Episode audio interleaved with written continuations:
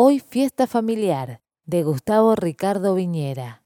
El intendente me pidió como parte de su programa de campaña que organizara una fiesta alucinante en el pueblo. Algunos giles suelen decir pueblo chico, infierno grande.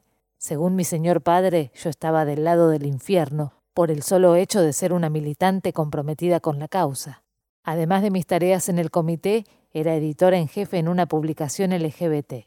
Para los que no conocen o para los que no comulgan con mi ideología o con mi elección sexual, les comento que mi revista no solo habla de lesbianas, gays, bisexuales y trans, sino también de temas fundamentales para el crecimiento intelectual y democrático de una nación que se precie de ser libre. Desde los 15 había sido discriminada por mi identidad sexual.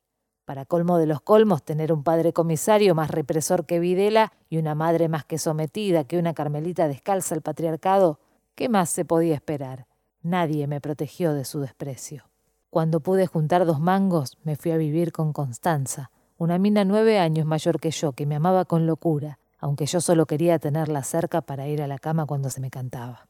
Lo mío con papá era una mezcla enfermiza de amor y odio. Jamás pude olvidar esas tardes de domingo en las que de niña me llevaba en el patrullero a sacar la sortija en la calecita del pueblo vecino, terminando con un algodón de azúcar o una pelota de caramelo como premio por mi impresionante proeza.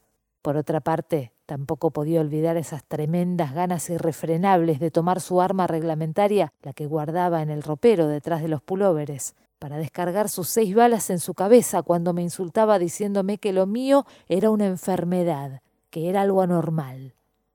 Utilicé todos mis contactos para hacer una fiesta que quedara en el recuerdo de todos, una fiesta en la que el pueblo entero, los grandes y los chicos pudieran pasarla de puta madre, y de paso cañazo recaudábamos y mandábamos el mensaje proselitista que me habían encargado. Todos por el intendente García, por una vida digna y un futuro próspero, era el lema de campaña, y por el que hubiera dado la vida si hubiera sido necesario.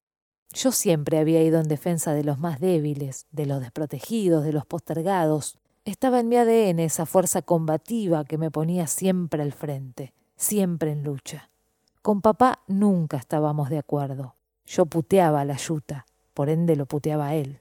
Pocas veces pudimos conversar sobre el aborto, la identidad de género, de la edad de imputabilidad y de esos temas que a mí me importaban. Él solo hablaba de la inseguridad, de la droga y de los chorros. Tuvimos fuertes discusiones tan fuertes que quería masacrarlo por lo obtuso de su manera de pensar, pero era mi padre, y aunque no podía vivir a su lado, lo amaba. Yo viví la famosa grieta desde adentro, mejor dicho, desde el otro lado, del lado de los excluidos. Esa tarde en la sociedad de fomento, con una tiza blanca y en letra cursiva sobre la pizarra que habíamos puesto en la vereda, escribí con orgullo. Hoy, fiesta familiar.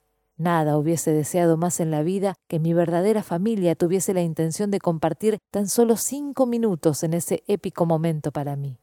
Con Coti desparramamos con precintos por todo el salón esas guirnaldas que están arrumbadas esperando que alguien las desempolve cuando llega la época de Navidad para poner en el arbolito. El Chelo, mi hermano, consiguió que nos donaran unos cuantos barriles de cerveza y unos cajones de gaseosas para los pibes. La imprenta nos había impreso los panfletos sin costo alguno. Jorgito, el oso de la agrupación nacional de los putos peronistas, me trajo sin vueltas las flautitas para los sándwiches. Jorgito era el dueño de la única panadería de la zona con un compromiso más grande que su espalda con los principios legados del justicialismo.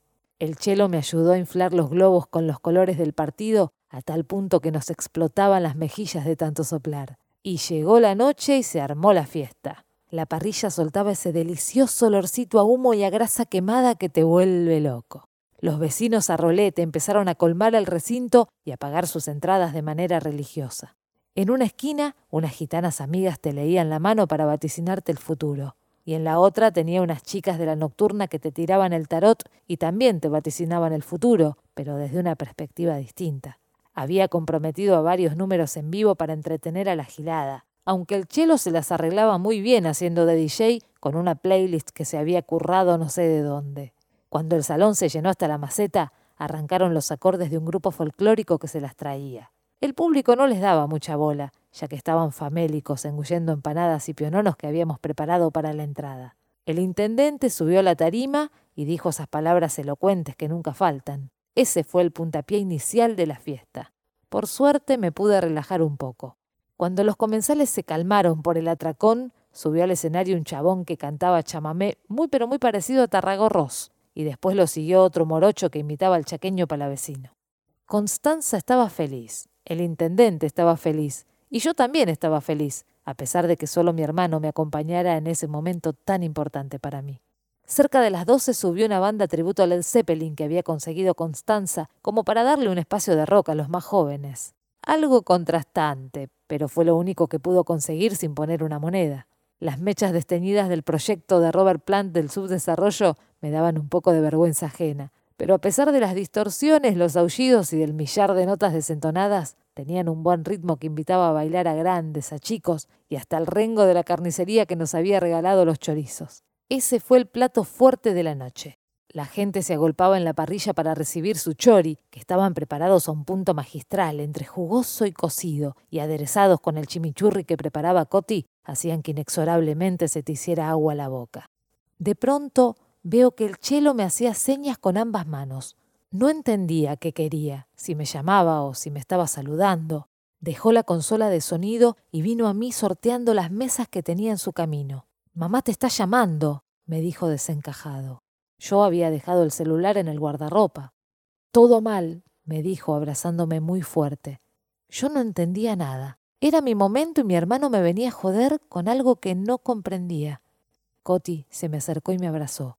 Ella sabía lo que estaba pasando. A papá lo balearon en un enfrentamiento cuando fueron a hacer una redada a la villa que está detrás del arroyo fueron las palabras que me hicieron caer categóricamente el alma al piso. Sentí el cuerpo del Chelo y de Constanza pegados al mío y lloré como nunca había llorado. No tenía consuelo. Lloré tanto como cuando me enteré de que el gran Néstor se había ido del planeta en su nave de Eternauta. Había sido el único ser que nos había reconocido como parte de esta sociedad pacata y que ya no iba a estar más entre nosotros. Recordé la calecita, el algodón de azúcar, también las paletas de caramelo.